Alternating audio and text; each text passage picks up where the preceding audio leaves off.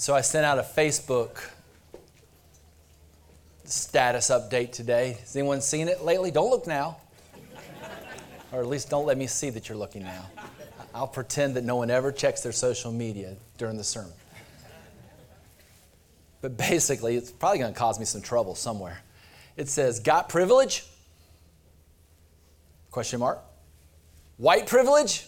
Question mark. Black privilege? Question mark. Brown privilege? Question mark.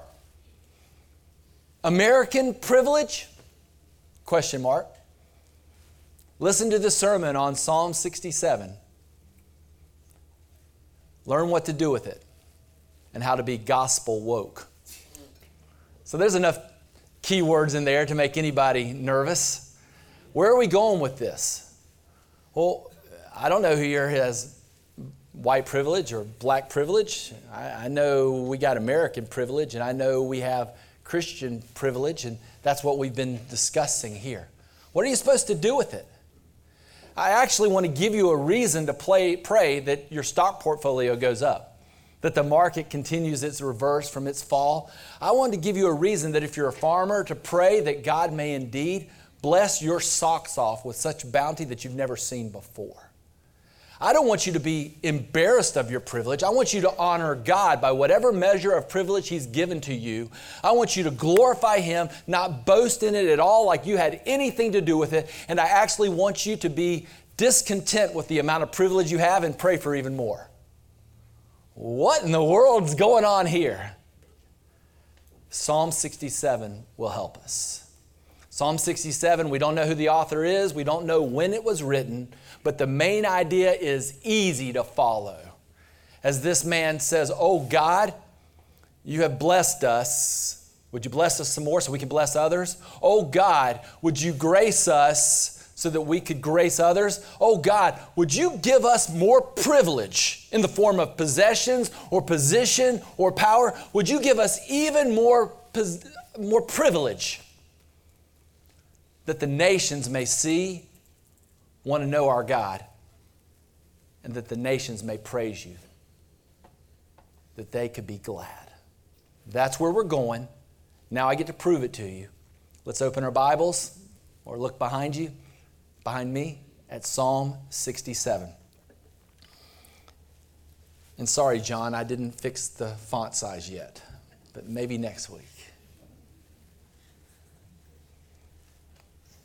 Oh, may God be gracious to us and bless us and make his face to shine upon us, that your way may be known on earth, your saving power among all nations. Let the peoples praise you, O God. Let all the peoples praise you. Let the nations be glad. Let them sing for joy. For you judge the peoples with equity and guide the nations upon the earth. Let the peoples praise you, O God. Let all the peoples praise you. The earth has yielded its increase. God, our God, shall bless us. God shall bless us.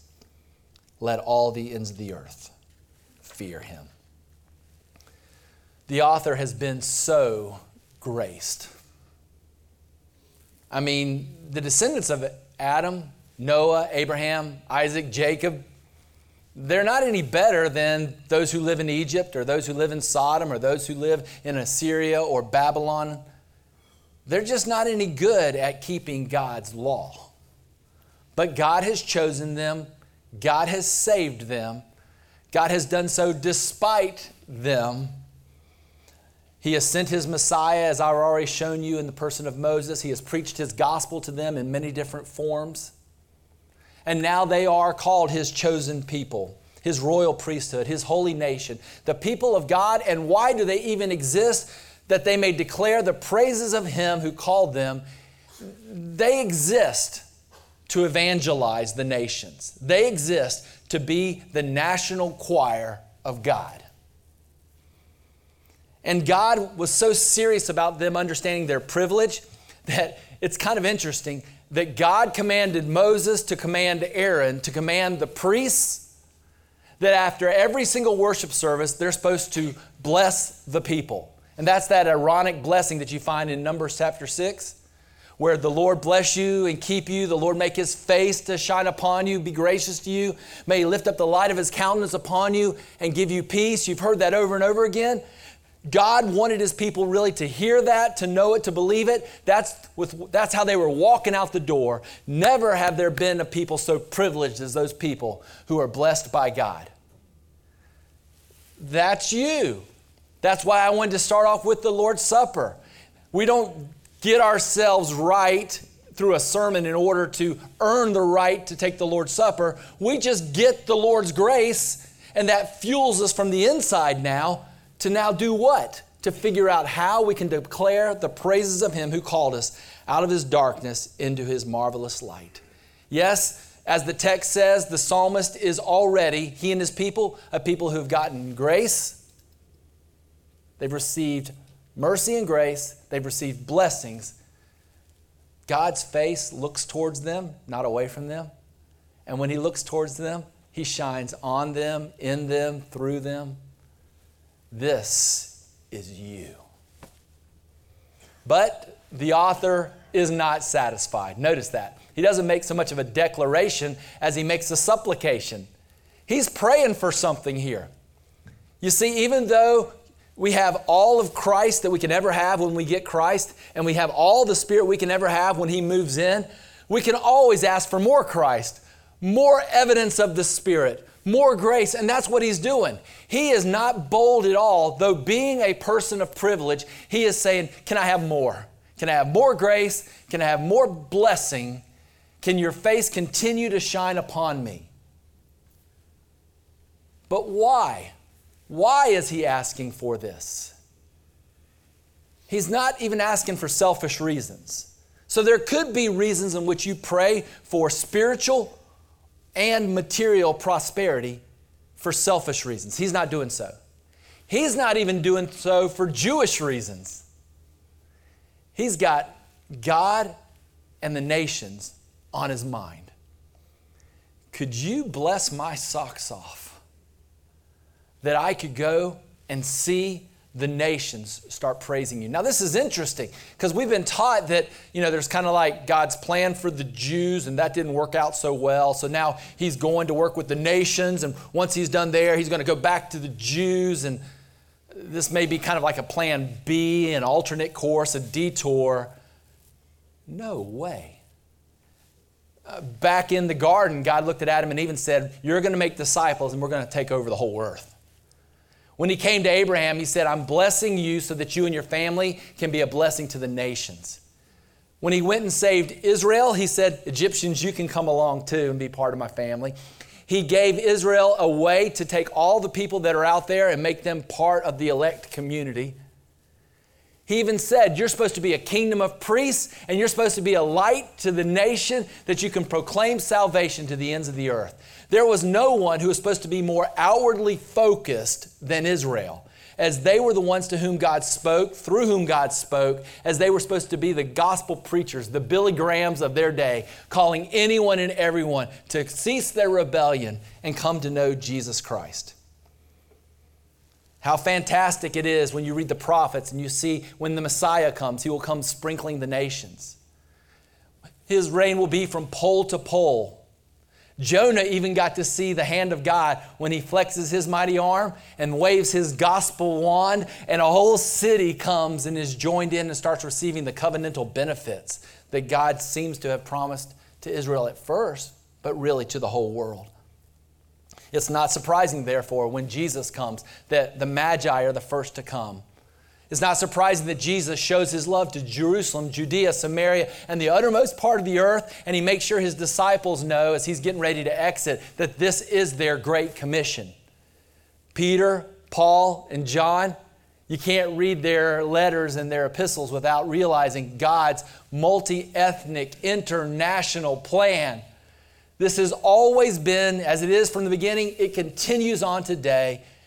And the psalmist seems to know this that the covenantal benefits of being involved in the choir belong to Israel and the Goyim, the Gentiles, the nations, the peoples.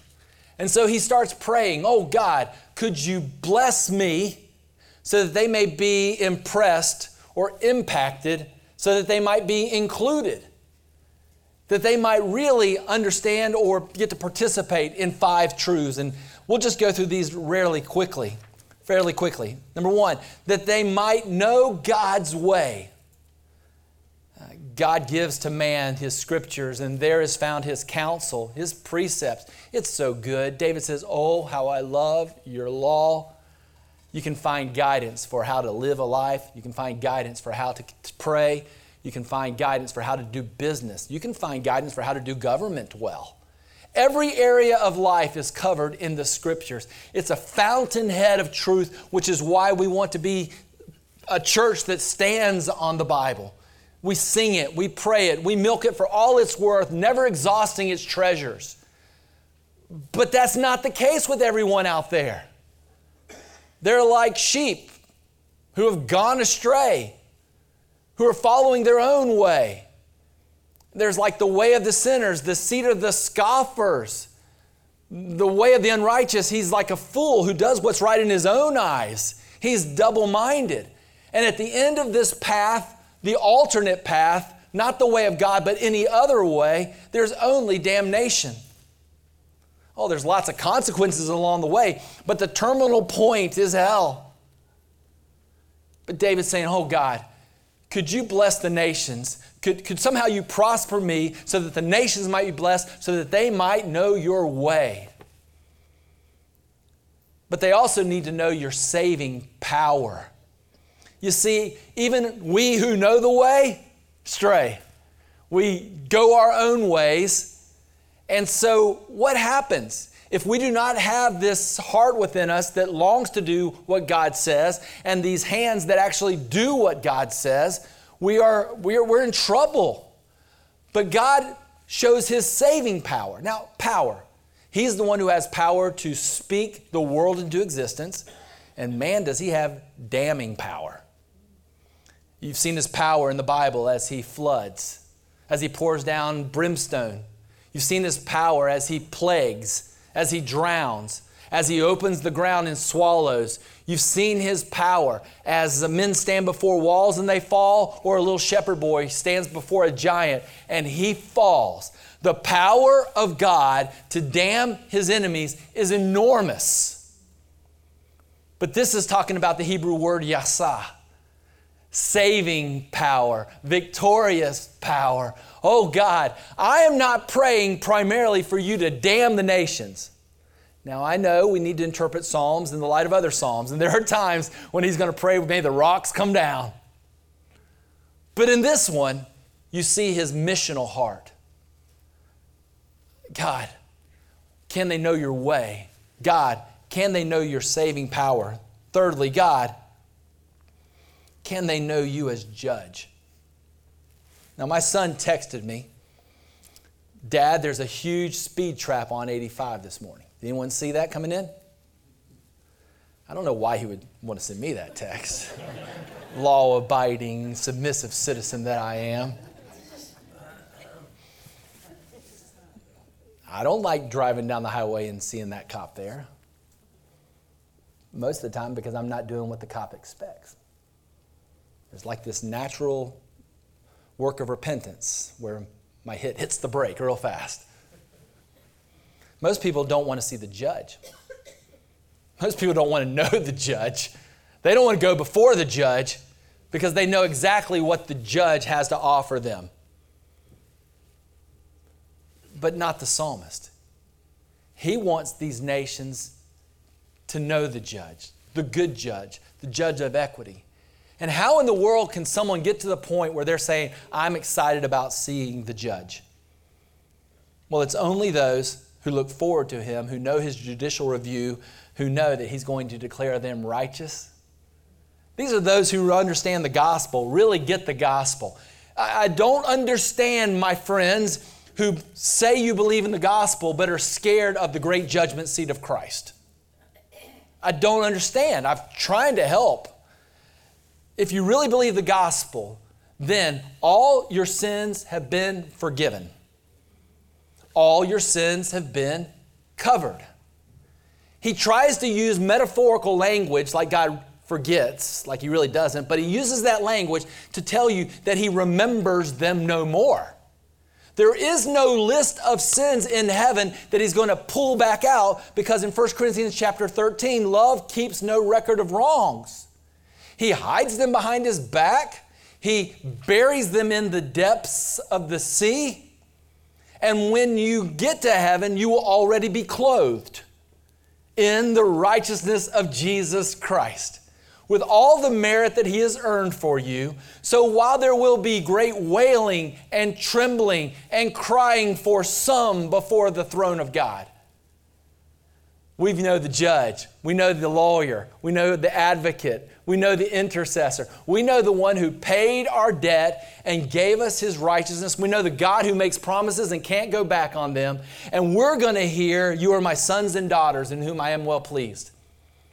We're going to hear, Well done, my good and faithful servants. We're going to hear, Enjoy the glorious reward, the inheritance that I have prepared for you. That's what we get because we're not paying for our sins and we didn't earn our righteousness.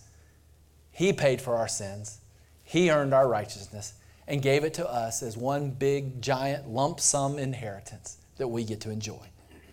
So the psalmist is saying, Oh God, can they know your way? Oh God, can they know your power, your saving power? Can they know you as judge? Can they know you as guide? God is more than just the one who writes the way and points the way, He's the tour guide. He's walking along with us like the shepherd leading his sheep. Oh God, can they know these four things about you? But that's not the end game yet. Oh God, I've been blessed. Can you bless me more so that I can maybe impress or point to you or tell them about you so that they might be impacted, so they might be included, so they might know you as way, as power, as judge, as guide so that ultimately they can what? Worship. That's the goal. That they could enjoy you, that they could be glad. It's repeated in this phrase over and over and over so they can sing loudly for joy. This is the goal. God, can they be part of the global choir? Can they be part of the international praise band? can they gather on the Lord's day and sing like no one else? And then every day they get fresh mercies. Can they continue their song throughout the week? So then he ends with that conclusion. Let's look back at the text just so I can show you again. Oh God, the final paragraph. We acknowledge our present privilege. yep. In the past and in the present, you have given us a great harvest. The earth has yielded its increase. I guess we would be wrong, Lord, not to say thank you for what you've given us. And God, we look forward to future privilege. Don't know what form that's going to look like, but you're our God. You'll bless us. But let's repeat our desire one more time, God. What do we long? We long for the same thing the Father who sent the Son longs for. We long what that Son who came seeking the lost longs for, what the Spirit who does the regenerating work. We long for what David longed for. What do we long for? That all the earth may fear and reverence and have awe before the God. He stands alone. We stand amazed. And other people need to join the party. So, how do we apply this? The Bible says that we're to be people who are thankful, but too often I'm jealous. I want what you have. I'm envious of what you want. I am discontent with what the Lord's given me. I grumble and complain about what the government may take from me. I scheme and plot how I can get it back or safeguard it or protect it. I take credit for what I have earned and I look down on other people who don't have what I have. I am full of sin. Do I humbly count my blessings every day? No. I repent. The Lord showed me this week.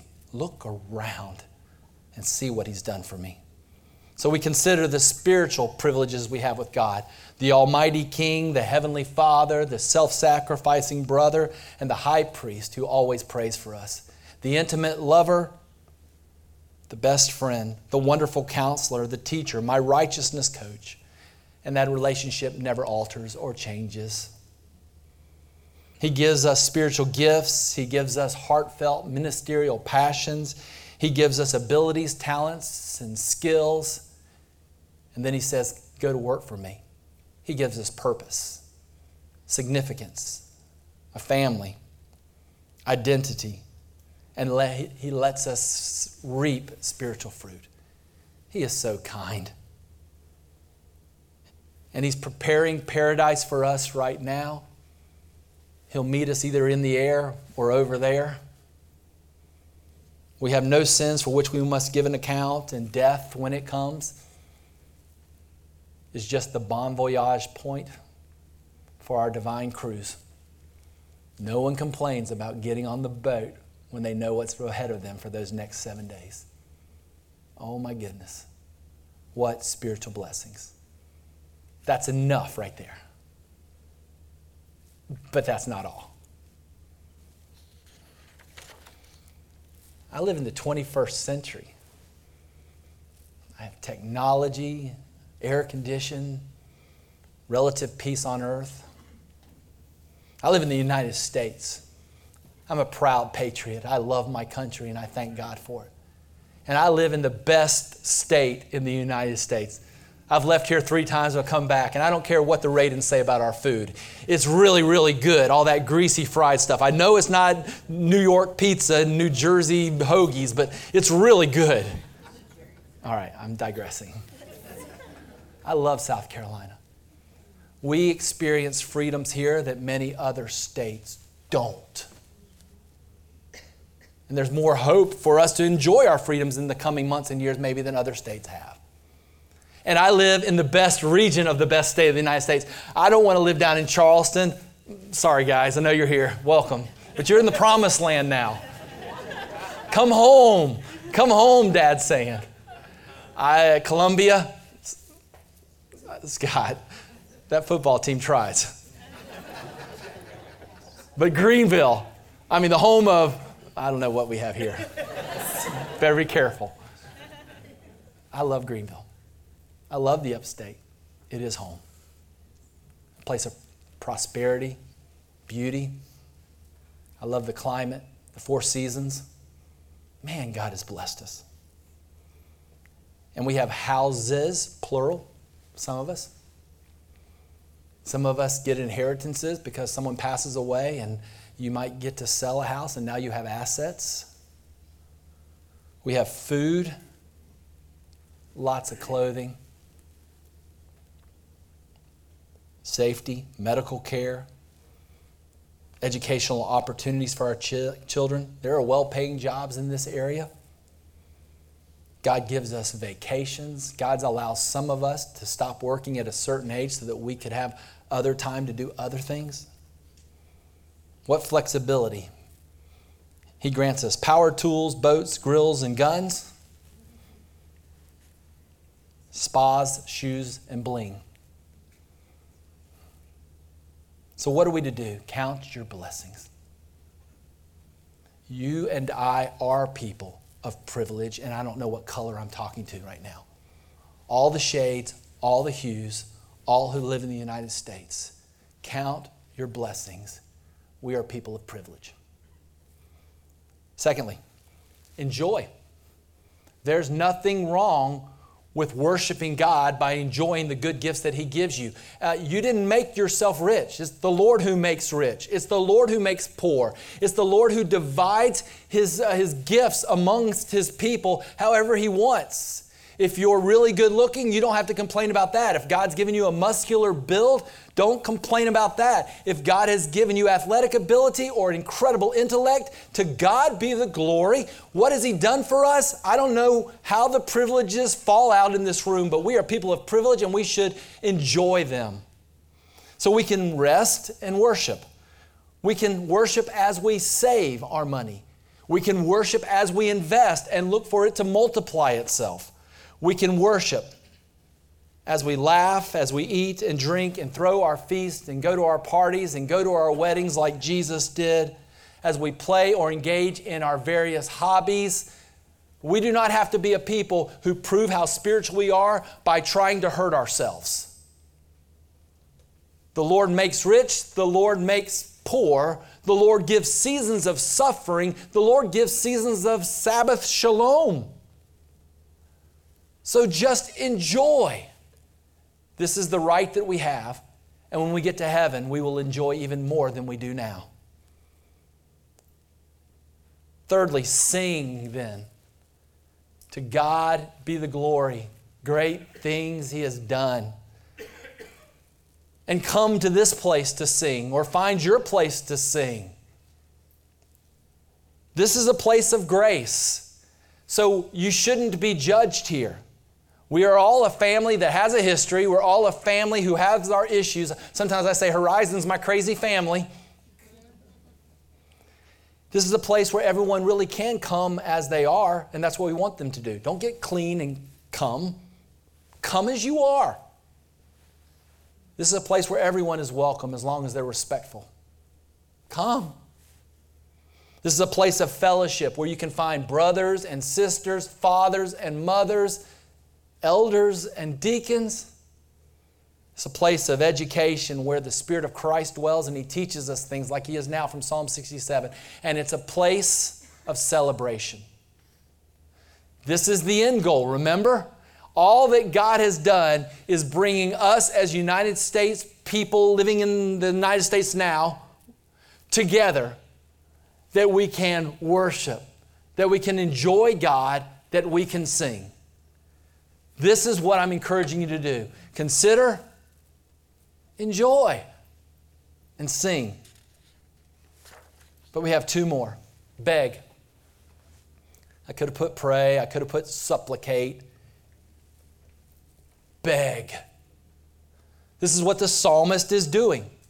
And I need to beg, first of all, that I might have the heart of the psalmist. That he, he seems to love God so much that he is hungry for his enemies, the nations, to come to him. Oh, I'm a God who wants, I'm a, I'm a man who wants vengeance on my international enemies. I'm a guy who sees uh, people coming in who don't look like me, and I have this tendency to, to stiff arm. But David, or whoever the psalmist is, loves the Goyim, loves the people. He loves the nation, and he loves his God. His heart is, is right, at least in the way he's writing it here. And my heart is selfish.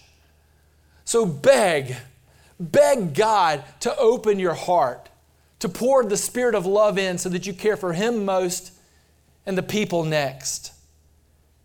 Beg that he would show you what needs to happen in places overseas. In Africa, where the prosperity gospel is so prevalent right now that needs to break your heart as they're being taught a false gospel. In Latin America, where corruption and crime and poverty is huge. In the Ukraine, where there is war. In Russia and China, where children never have the opportunity of being brought to the Lord's Supper in the Middle East where there's Islam and oppression, in Jerusalem where my friend just went and said it's amazing and it's sad to people see people at the wailing wall in Jerusalem wailing, crying, hoping that God will someday send his Messiah. It's already visited the planet. But let's get beyond just global peoples. How about the peoples here in the upstate? How many of those are suffering in American houses right now through a dysfunctional family or an abusive family? Those in the orphanages and in the court system right now, little children who need uh, adoptive parents or foster parents. The I 85 sex corridor is something I don't know a lot about, but it's something I hear about quite often. And, and evidently, it's very, very real as there are girls in our country trapped areas in which you can partner with the public education system or hospitals and long term care facilities. My dad, right now, is in Traveler's Rest, and you can just pretty much walk down a hall and pick a room if you want to do minister, ministry to somebody who's hurting. those in retirement villages, prisons, rehab programs.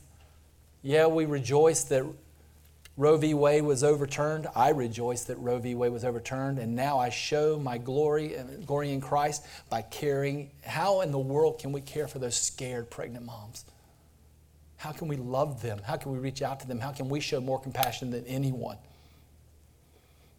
People are on the streets, people are at Miracle Hill, but then you got people in your corporate offices who look like they're living the high life, but they're absolutely miserable, and you might be the only person that knows the gospel in their little circle. Yeah, we can talk about those on the other side of town, but then I've got those in my cul de sac. So many broken people following their own way on the path of hell. And so, therefore, I beg, oh God, give me a heart. Oh God, open my eyes. And oh God, pad my pockets. That's right, God. Uh, the Lord's Prayer Our Father who art in heaven, what am I praying for next? Uh, may more people hallow your name. May more people get how great you are. Can they know about your kingdom? Can your kingdom come? Can your will be done on earth as it is in heaven? So now I'm ready to pray, give me today my daily bread. Because I have God's interest in mind, now I'm really saying, Lord, give it to me good. Grant me blessings. Can I have increased possessions, position, power, purchasing power, or privilege? That I may what? Final point. Steward.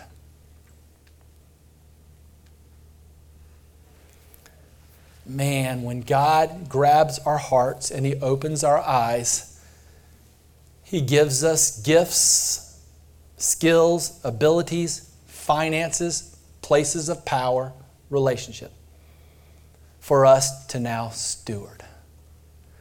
And this is what we want to do so bad that we've already been panting for it and praying for it. And this is what I mean to be gospel woke. To realize, man, we have privilege. But I want that privilege to awaken my eyes till I see what God has done for me and what He can do, and now awaken my eyes and let me see how I can use it for Him. No longer are we focused on our individual selves or our family or even this family called Horizon Church. We're going to have opportunities to think through this if the Lord allows us to grow. I'm just going to speak honestly. I'm supposed to be like the public face and smile and say, maybe we get to go to two services one day. uh, it's not fun to see this place filling and filling and filling and then realize it's going to be half full one day as half of you are in one service and half are another and we're not going to be in one. That, but we might have to do that to be stewards of God's building, stewards of God's parish here, stewards of the money that He's given us. And it may be uncomfortable for us. And that may just be a slight way in which it gets more and more uncomfortable for us. But let's start with what we did here. We long for the lost souls to come to Christ to be worshipers. So let's start with our own children. Some here need to partner with Shelly and with Gordon and get engaged in the public education and discipleship, uh, Christian education and discipleship of our children. Many of them down the hall are lost. And many of them will grow up to be those rebellious teenagers that we see. And some of them may have the tendency to walk off like some of our children will do. And we have this time period when we get to pour in and do evangelism down the hall. Help them. Sign up. Volunteer. Send your children. But man, let's do evangelism down the hall well. Because we have this heart that we want to see more worshipers. Some of you need to partner with Bill Rogers right now. I mean, we're going to have adults that come in and get to know us, and we're going to want to be able to put them in small groups. So, yes, they can sit here and hear a masterful sermon by somebody that we invite to come in from somewhere. But we really want to break them up in groups where they can know someone and be known. And that means some of you have to do that which is uncomfortable, and you have to steward your homes and your time. You have to say, I don't want to teach, I don't want to facilitate, but God has granted me a 3,000 square foot home or a 2,000 square foot home. It's open, it's yours. Lord, use it. I got some time. I always could use more time, but I am more than willing to meet once a week or once every other week and give three or four hours, six, to eight hours a month towards building relationships with people and seeing if Christ will allow us to be used to bring in some adults through our small group ministry to know Him. I've been praying all year long, and the Lord has said no. He just said no. I've asked Him for 50 conversions this year in 2022. I met with a friend this week at the dining room table and just had to admit my faith is weak. Maybe he'll say yes tomorrow. But we're in August, and we don't have anywhere close to 50 that have come to know Jesus Christ. I'm asking the Lord for a space problem because I would like to see the 50 empty chairs here filled with 50 people who are learning about Jesus Christ. And then there's 150 others that are in churches that bastardize the gospel, that need to hear the truth and be taught and need to come here and worship. So, what are we going to do? Just leave them there? I don't want to skim the flock of some other church. But if they're pointing them in the wrong directions and preaching another gospel, those people need to find their place in other churches like this. I'm asking you to share the gospel, take chances, engage in conversations, and be mocked. I'm asking you to invite your friends and your neighbors to church or to men's activities or women's. The women's Bible study is getting ready to start. I'm asking you to come alongside Mark May and let us have maybe six, one every other month, where at least we get together to get out of here to go do something. And why do we do that? Well, you can do it by yourself, but sometimes there's comfort in community. And sometimes you, you start to get the flow as you have your training wheels on with other people before you're ready to go do something on your own. So let's prime the pump. I'm asking you to come alongside Melissa Young and love our younger neighbors.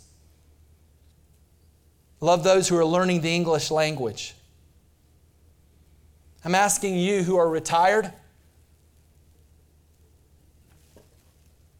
to get unretired, to go to work, to use all the time and the wisdom that God has given you, not to sit and watch the prices right, but to figure out how you can now invest your time in whatever area you want since God has made you a self funded missionary.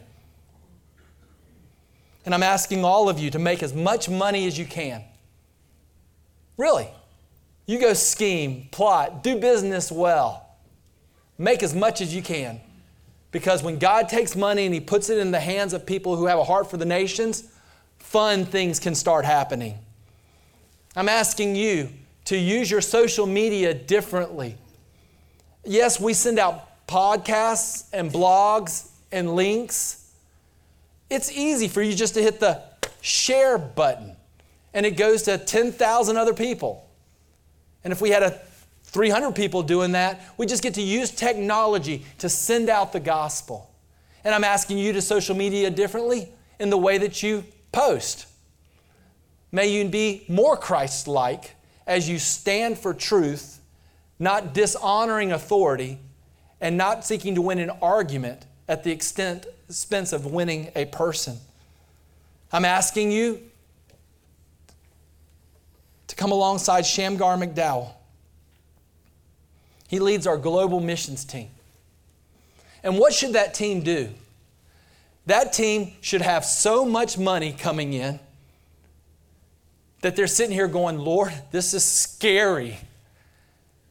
Uh, I mean, if our budget is $750,000 and if we, if we tithe on that and give away $75,000 a year, that's a huge responsibility for a team to sit there and go, oh my goodness, how are we supposed to spend the Lord's money?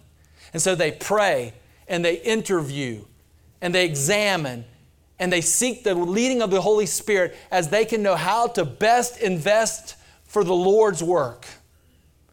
And then I'm asking some of you to go on short term missions.